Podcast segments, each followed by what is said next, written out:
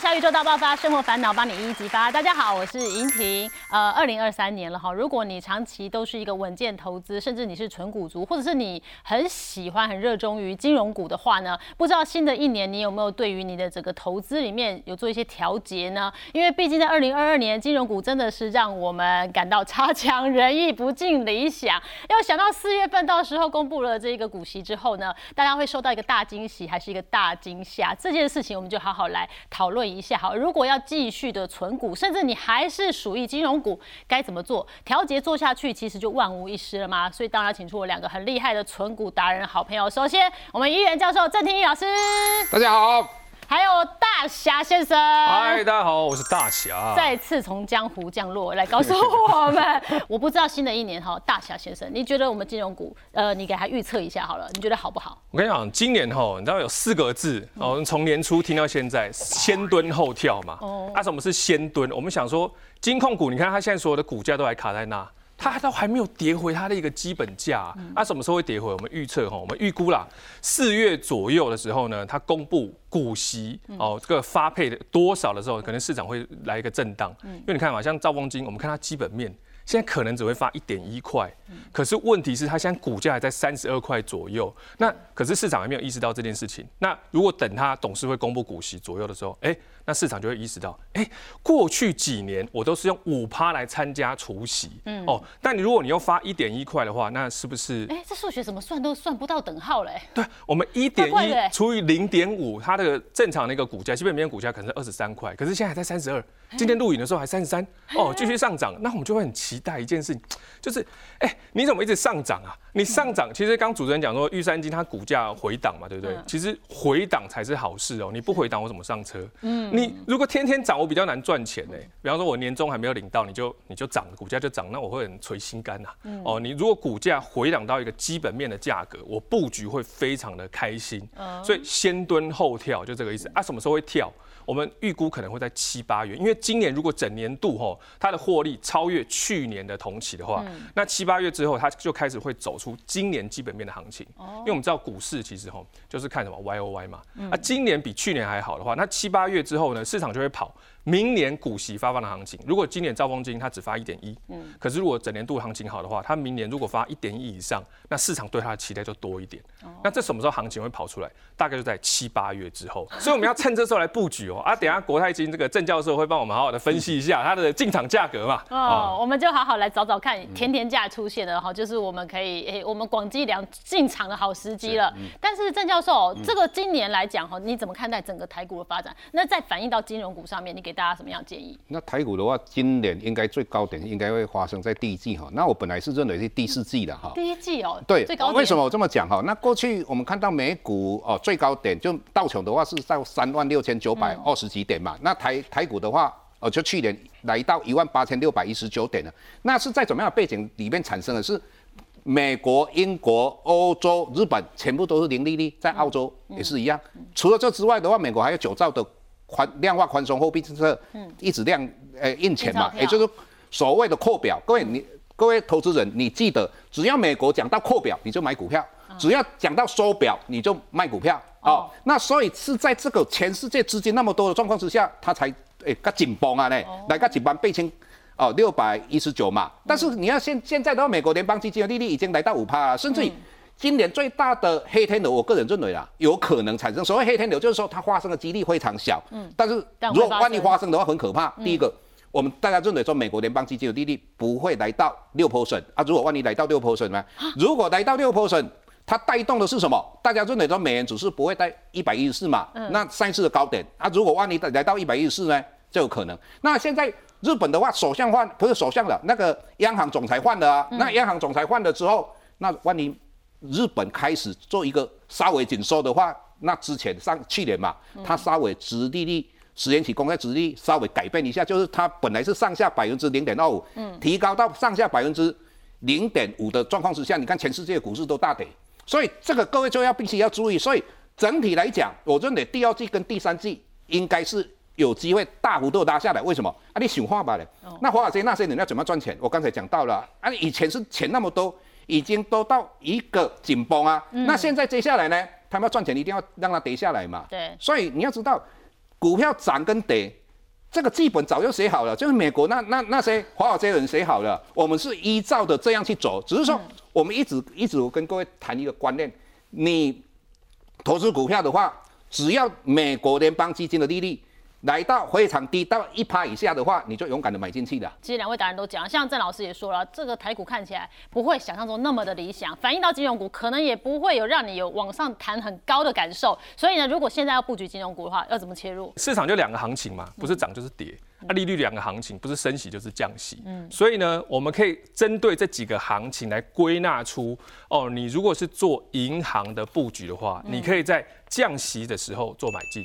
啊，升息的时候做调节卖出，那投资朋友就好奇，那什么是买进？现在是升息吗？所以我现在就要卖出了吗？其实不见得，我们后面会讲。你如果金控股要玩调节的话，你可以在除权息前看它累积的 EPS 获利有没有超过去年的同期。嗯，如果没有的话，你就适时的调节。啊，调节之后你去买买房嘛，买车嘛，或是给老婆这个花中年期的钱，都是很轻松的事情啊。那怎么做布局呢？我们就可以就做什么？做等待。你可以等到你来到你心目中的价格，跟我们用基本面算价格来到之后，我们可以一次做买进，或是呢，你可以用分批的定期定额，或是不定期不定额的方式来去做，我就看当天有多少闲钱，我们就做布局嘛。那寿险呢和证券就一样。哦，我们就看降息的时候做卖出。哦，对，降息的时候，它就反映它基本面获利非常好。你看，像去年富邦金国泰金涨到多高啊？嗯。可是呢，我们稍微看到它获利稍微要反转的时候呢，我们那时候是做适当的调节是可以的。嗯。因为像去年它不是涨了七八十块嘛？嗯。那我们那时候调调节，后来慢慢的回接，你可以接到十年线，甚至快逼近十五年线的价格，像国泰金嘛。嗯。国泰金很多人像十年线就开始接了，可是殊不知它会跌到十五年线。对呀。所以资金控管你分批的布局吼，绝对是好事啦。嗯。因为我们不知道就是这个价。格会跌到哪里？但是我们知道一件事情，你这样长线的布局哦，你维持纪律五年，你个人的投资均线就在五年线。哦，哎，啊，投资纪律维持十年，你个人的均线就在十年线。所以呢，当我们知道这个什么买进和卖出，你还是要有资金分批买进啊，卖出。我们再整理一下，就是在。除权息前看它的这个 EPS，你抓时间，然后呃量力而为，哈，慢慢的买进，慢慢的布局，卖出。哎，卖出就是看除权息前它的获利有没有超过去年，啊，如果有衰退的话，我们可以做调节，嗯，啊，如果呢有胜过去年同期的话，我们持续的布局那是没有关系的，这等下我们都会讲到。这金融股啊，真的是一个很有 tempo 的股性哦，所以不管是银行啊、寿险股啊，或者是证券呢，郑老师，如果以这三个的顺序来讲，你投资上面你会怎么建议？事实上这些都可以买，嗯，只是价格的问题而已。那也就是说，你说银行银行股的话，各位，如果它跌得够深，跌得够深的话，我就算过嘛。像哦，华南银、台气银、易三金的话，以今年近今年我用过去去年它配息股票股利跟现金股利的一个哦爬线斗做一个预估的话，那整体来讲，这三档股票的话，相对它们的值率哦，大概总值利率哦，大概都有七八趴，嗯，呃七趴以上啦，七趴以上。那这是银行股哈，有关你。那证券股的话，一般来讲哈，证券股最代表性的是谁？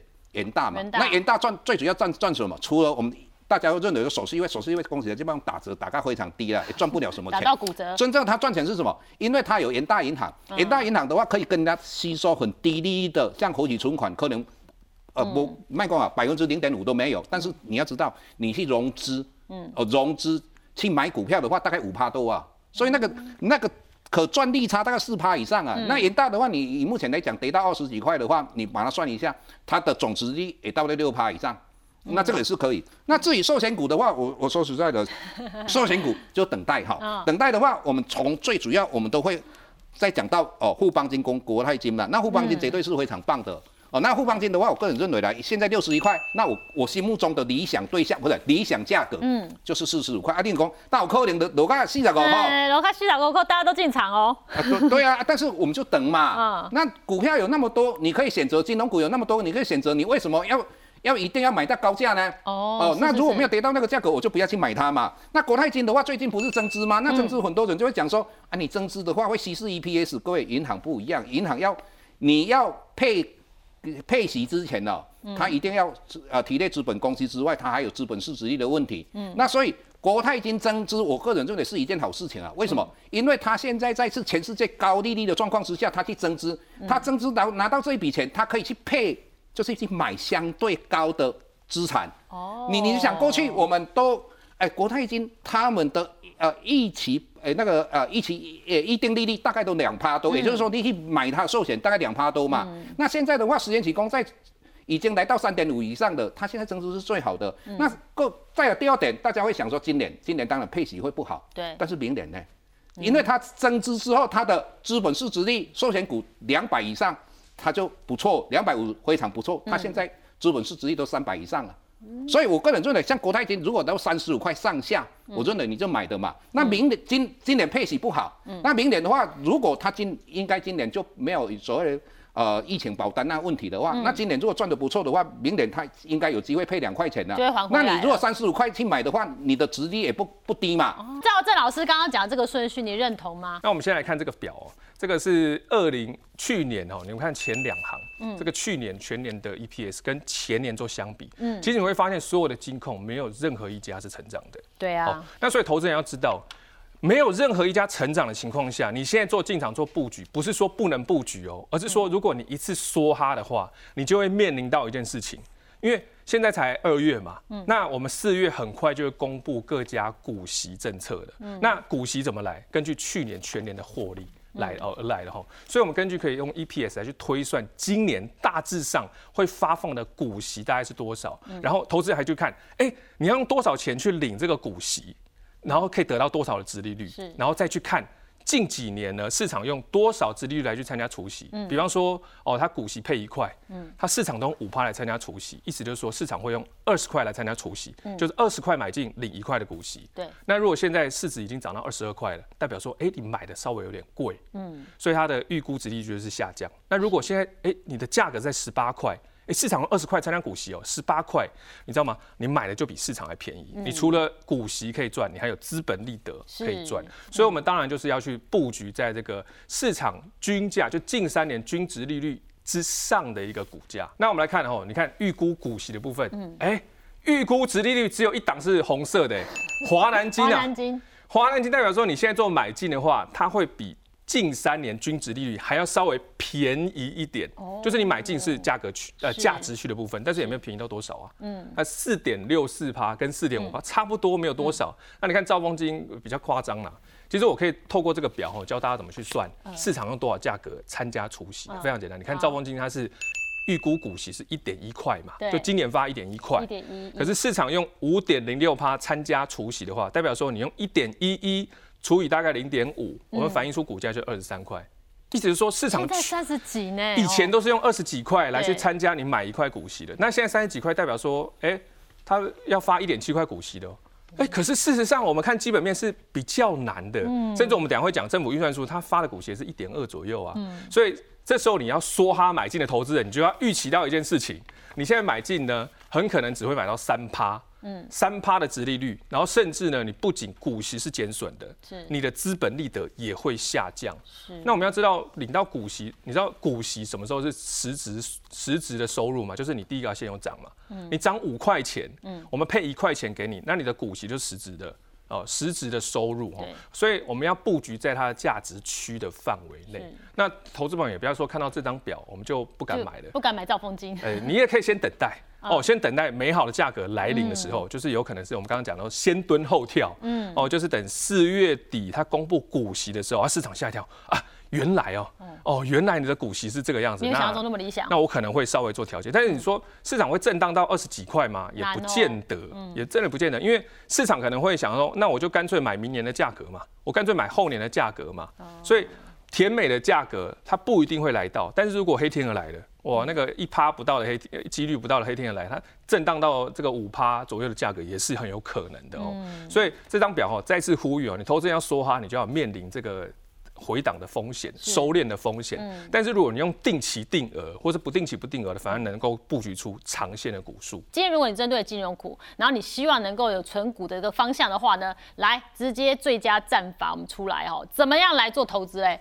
啊，这个如果我们先来看这张表哈，你看最右边这一行啊，预估股息，嗯，我们先算出来。然后呢，我们再除以零点零五，就是五趴啦。你看到现在还能领到五趴股息，就可能是剩两档。所以现在你像零五趴，台新金和永丰金，嗯，但是呢，这是今年而已哦。如果是明年的话，哇，我们在下集会介绍，有现在可能有八档。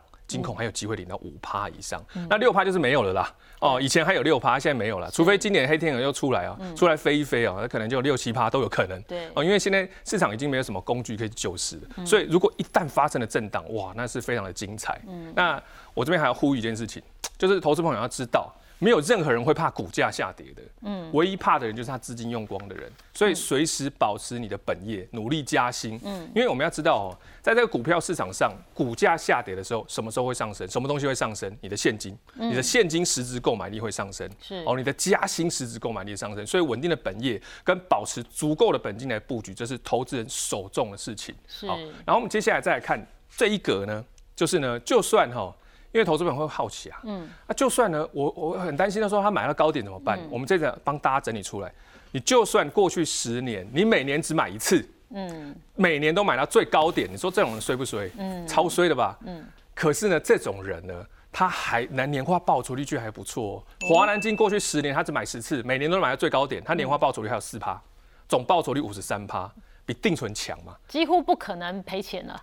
很难赔啊，嗯，然后富邦金的话，年化报酬率二点八趴，嗯，啊，国泰金就比较低调一点，大概就是负零点九趴，嗯，所以没有负很多啊，就是还算可以，所以我们这边知道，哎，不是说国泰金不行，嗯，是说我们可以用更好的方式来去做布局，不要每年都是故意买在这个呃大家都说好的时候嘛，我们要知道投资有一件事很重要，你不能在基本面最好的时候，嗯，出口数据最好的时候，经济面最好的时候，这时候进场做布局有三好加一好啊，嗯。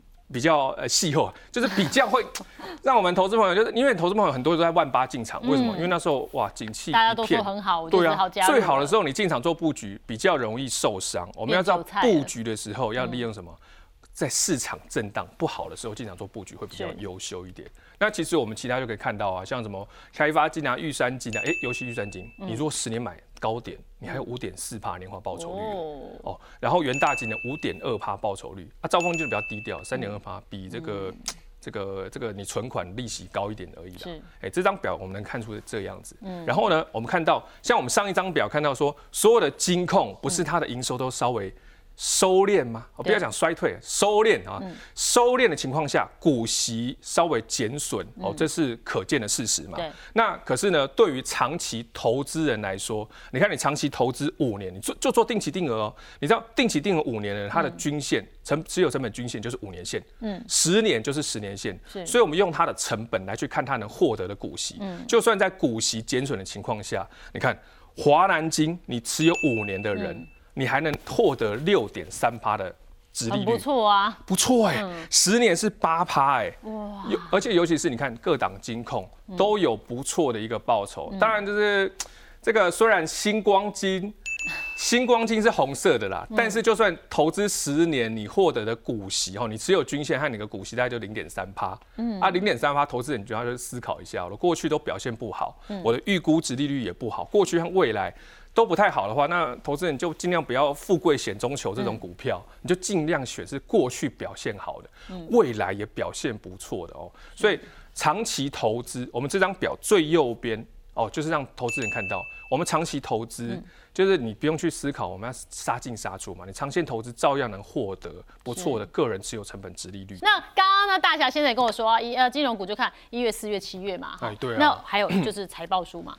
预算书，政府的预算书啦，因为我们要知道哈，这个关谷金控其实它很好估算，就是看它全年的 EPS，但是全年 EPS 的话，大概就是一月会出炉。对，那一月之前呢，在九月呢，呃，政府预算书你大概就可以去查了。嗯，那查怎么去查？你就上网 Google，嗯，财政部预算书就找到了啊。你第一个点进去呢，再去点这个，哦，点这个 PDF 下载哦，我们。出书以前都没有人开始看这个预算书，啊，出书之后呢，下载书就暴增，那大家就看那个预算书会会会要发多少，所以呢，这有时候觉得我们讲太多的话，那个反正金控股没有便宜价格去买，它变得是非常的稳健的。好，那你下载之后呢，你就会发现，哎，密，你看下载这个吧，啊，那你下载之后呢，就发现密密麻麻几百页啊，在里面怎么去找？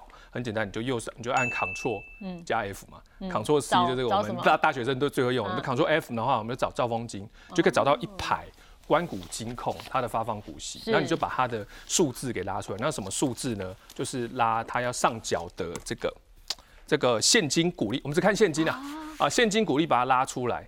哦，现金股利，然后你再除以财政部持有的股数，是分母放财政部持有的股数，你就算出来单位一股它会发放多少的股息。对，直接算啊。你看华南金零点五，哎，这是现金股利哦，没有包含股股票。哦，这个配股票，刚郑教授有讲嘛，我们尽管会乐见其成的，因为你的那个获利还留在本身嘛，或金控本身，我们可以创造更多的那个复利啊，创造更多的获利在明年，然后就发给股东。所以这边只有显示股息，就是现金的部分。那根据华南金过去以来哦，它的配股就差不多一半。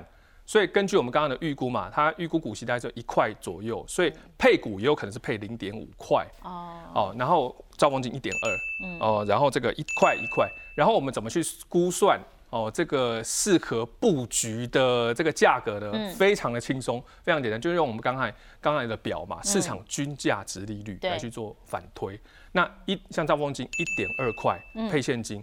那市场都是用五趴来参加除息，所以我们要一点二除以零点零五，就是五趴值利率，就大概反推，大概就是二十四块、二十五块这个区间哈。对。但是现在三十几块了，我想说市场应该是 这个他想要参加明年的除息，所以他超前部署，或者参加后年的。所以我们说投资人要注意一件事情，就是如果市场都从头开，呃，从今天开始都是走多头的话，你等低点不见得等得到哦。但是投资人不要觉得低点就真的不会来哦。因为如果黑天鹅真的来的话，你要怎么去预备？嗯，所以你可以用两招来去做布局。第一个，你可以平常就用闲钱做定期定额，但是你要预备性，就是它这个价格可能就是一个均价，对，不会说是一个非常漂亮十年线的价格。那如果你要准备这个黑天鹅来的时候，你要准备另外的资金进场做布局，那怎么去算？像我们兆丰金就算了嘛，它如果发一点二的话，哦，除以五块钱，那除以五趴的话，那对差不多嘛，就是二十五块以下，你可以进场做布局。是，但如果没有等到，那没关系，你至少定期定额保持住。你一些的基本的股数在战法再来公布了，来郑老师，你刚刚说我们要看总值利率嘛，对不对？金融股我们要进场的话，怎么来做评估？这很简单嘛，看总值利率嘛。那我们看一下哈，我们这九档是我们挑挑出来的总值利率最高的。那为什么要用总值利率？我们等一下会跟各位说明一下哈。那当然讲到第第一档，我们看起来最棒的就是台积银哈。那很多。投资人一定会说，台积银好像我是在帮他代言哈，我都一直在讲台积银。那为什么？因为我在银行待过嘛。嗯那呃，台积银的话，它前年为它之前的股价为什么会在九块多？那是前年，因为它只有赚零点六六嘛。啊，为什么赚零点六六？因为它有两笔很大的一起放款啊，这个一起放款绝对不是。一般放款人脸可以做得出来，嗯，我跟你讲，放款人脸的素质都很高啦，他不会笨到那个程度啦。因为我在银行待过啊，有时候以前我们要面对的就是省一眼嘛，嗯，那审一眼就有压力嘛，嗯，那现在的话，这种压力没有的，是，那没有的状况之下的话，你看哦，我一直跟大家讲说，台气银它跟彰化银行、跟第一金、跟和呃。呃，华南银行是完全一样的，是哦，大部分的业务都一样，只是说他们金控，那金控之下的话有票件，有所谓的保险等等。那所以台积电的话，你看去年的话，它的成长是九十趴，赚了一点二六。那我们就就用这个一点二六的话，它过去的配哦哦盈余发放率就是说我赚了一百块，我到底配给你多少？等于说我这个银行我是的掏给它到底。愿意不愿意配给你多一点？好，有空开不？嗯，那所以在这种状况之下，我们算出来在零点九。那零点九的话，我们又又用过去哦，去年的话，它的配股票股利跟现金股利，我们去做一个计算出来，它的总值率大概有八趴左右。嗯，那再再来的话，如果你你的心不多，你敢被五趴，那就代表说它涨到十八块，它还有五趴的。值利率哦，总值利率哦，如果涨你要六趴的值利率，它到十五块哦，嗯，那现在今天收盘价十三点七，哦，哦，那十三点七，对，可能就到，对，那所以我们就这边都这样用这样的一个思维去估嘛，那你看华南银行刚才大侠讲到嘛，那华南银行它总值利率也就是七七趴左右，那再来我们讲到一三，哎，一三也是七趴，哦，总值利率那那一三去年的话配股票股利跟现金股利大概一半一半嘛，嗯，那再来延大，我刚才讲到了。哎，我们现在股票、金融股可以不可以买？它已经都跌到一个相对，嗯，哦，只是时间的问题。你或许在这一段期间，也就是说刚才讲到微笑底、微笑曲线，它已经快要到底部了，嗯，只是差了一点点。对。那我个人认为，就一类似这样，我们算出来总值率高的，你就按照这样排下来。那我个人认为，就这些都 OK 嘛。嗯。哦，这个是有关于我们不管金控或是银行股或是证券股嘛，唯一不能买的是什么？当你的利率在往上升的时候，绝对不要买票券，因为票券是以短资产。什么以短资产呢？我他就用所谓的票券去跟人家吸收哦，拿到资金嘛，哦，如果短期的嘛，如果他是吸收两趴，嗯，那之前利率还没往上的时候，他放长期的，嗯，如果三趴是不是赚一趴？嗯，那现在的话它一样啊，现在票券的话，因为它是短期的嘛，那它现在的。相对的，它也来到三趴，它跟它吸收的资金的三趴，但是你放款的是三趴，所以票券一定不好的。嗯，所以票券的话是在利率往下跌的时候，你可以做投资，但是我说实在，我对票券还是没有兴趣。嗯，好，这个是跟各位分享一下，只要利率往上的话，像票券、像国票等等，这相对对投资人来讲，因为它获利会大幅度萎缩。嗯，啊，这一点，那为什么我们要跟各位讲到说？我们要用看资本市值率，用总值率，很简单一个观念哈。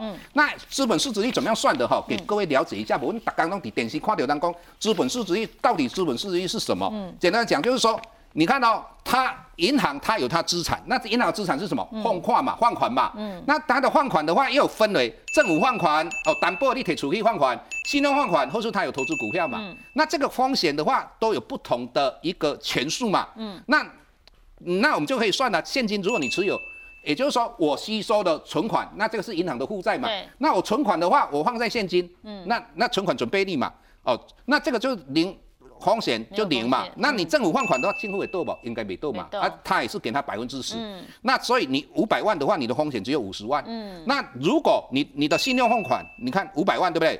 百分之百的风险，嗯，呃，它没有担保嘛，那如果投资股票也是百分之百的风险嘛，所以你看到它的总资产，以前我们是没有风险性资产，我们是用总资产，嗯，那总资产算出来是一千七百万，但是我们的风险性资产只有一千万。来，什么叫资本市值？率？上面就是资本，对，等于说你你自己那导致被着扣，嗯，但是我可以放款一千块，嗯，一千万了，我我八十万我们。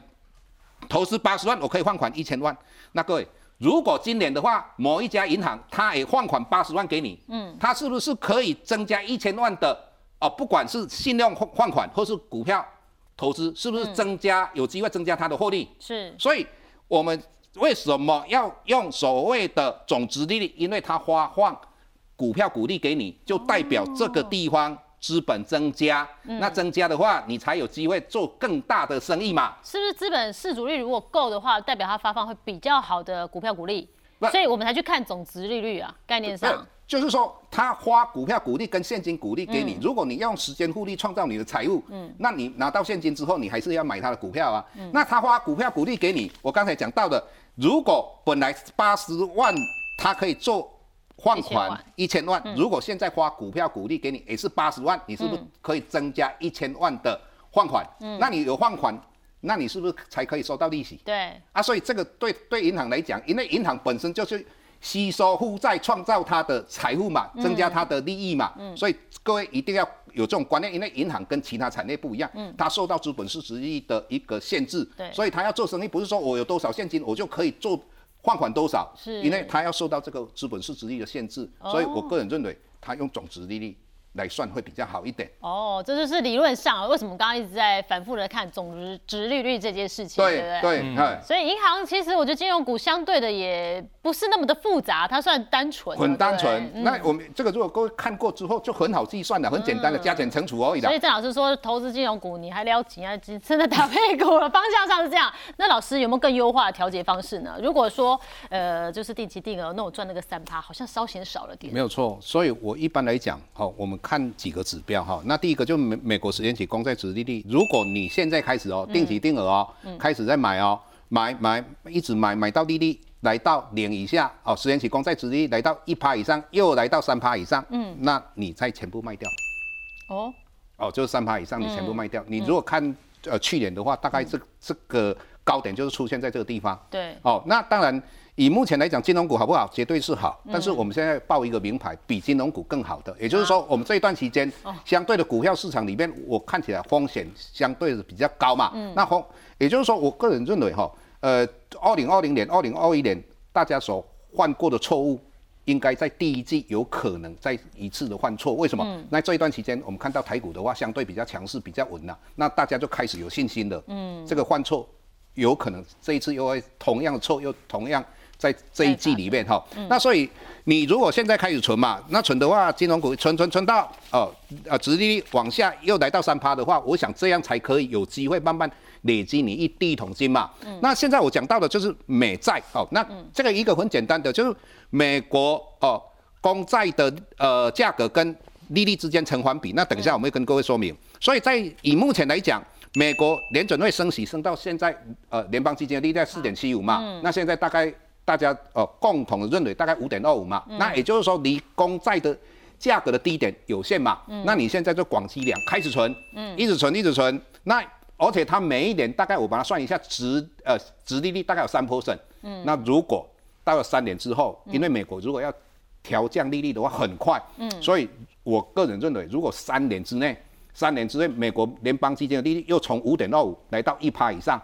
那公债的话，它就像说我元大十年期公债，它现在大概三十一块，将来涨到涨四十八到四十三块的几率高不高？很高。那那你就赚了四十趴了，四十趴再加上这三年的每一年有三 percent 的一个值率，那快要五十趴了。那那时候你一直存存到美国十年期公债值，哎，联邦基金的利率来到一趴以上，你就把这二十年公债的。钱投资的定期定额的金额全部卖掉。all in 哦，all in 到股市了。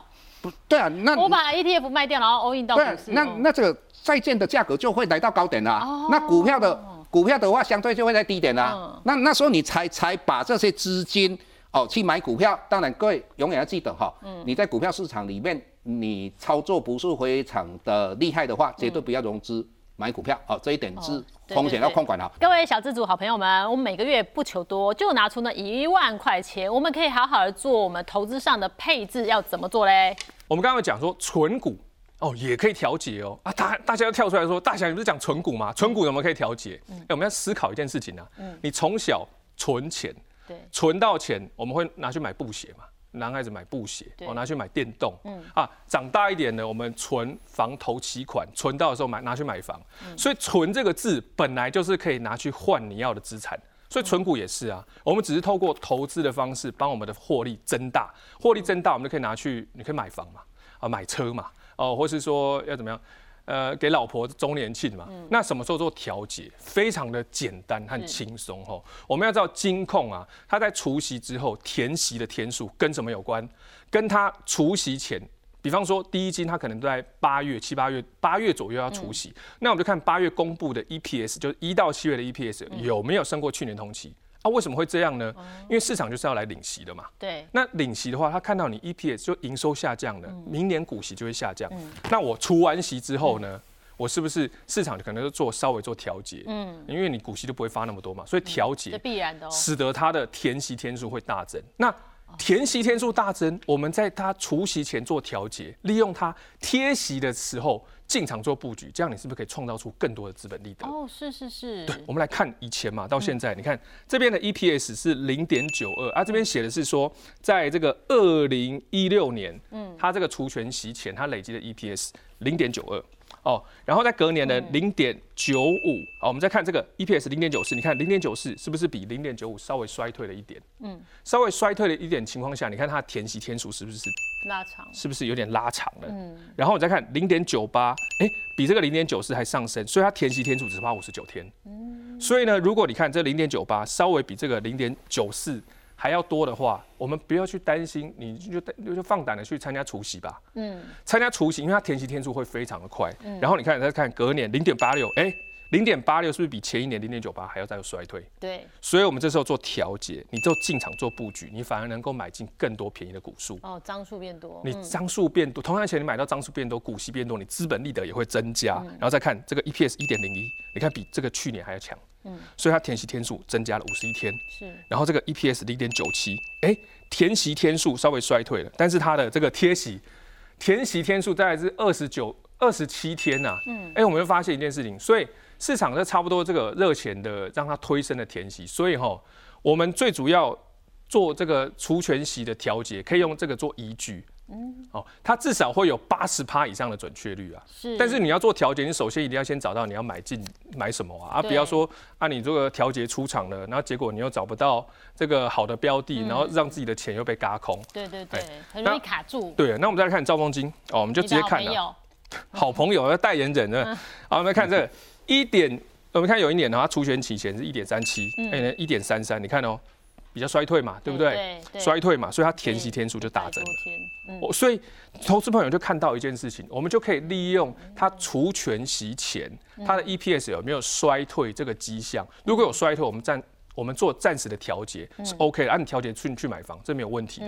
像当年元大金呢，我就是在它除权息左右，我们看它 EPS 已经胜，已经是逊于去年同期了。嗯，那我们就稍微做调节，然后我们就去我们想要的地方先去做呃资产的布局，就是买房啊。那买房之后，它的平数这个价格上升，我们也避开了股价下跌、资本损益的萎缩这段的区间，所以。投资朋友会看到布局，我们可以用定期定额和不定期不定额。那调节，我们就可以选在这个除权息前，看它的年度获利累积有没有胜过去年的同期。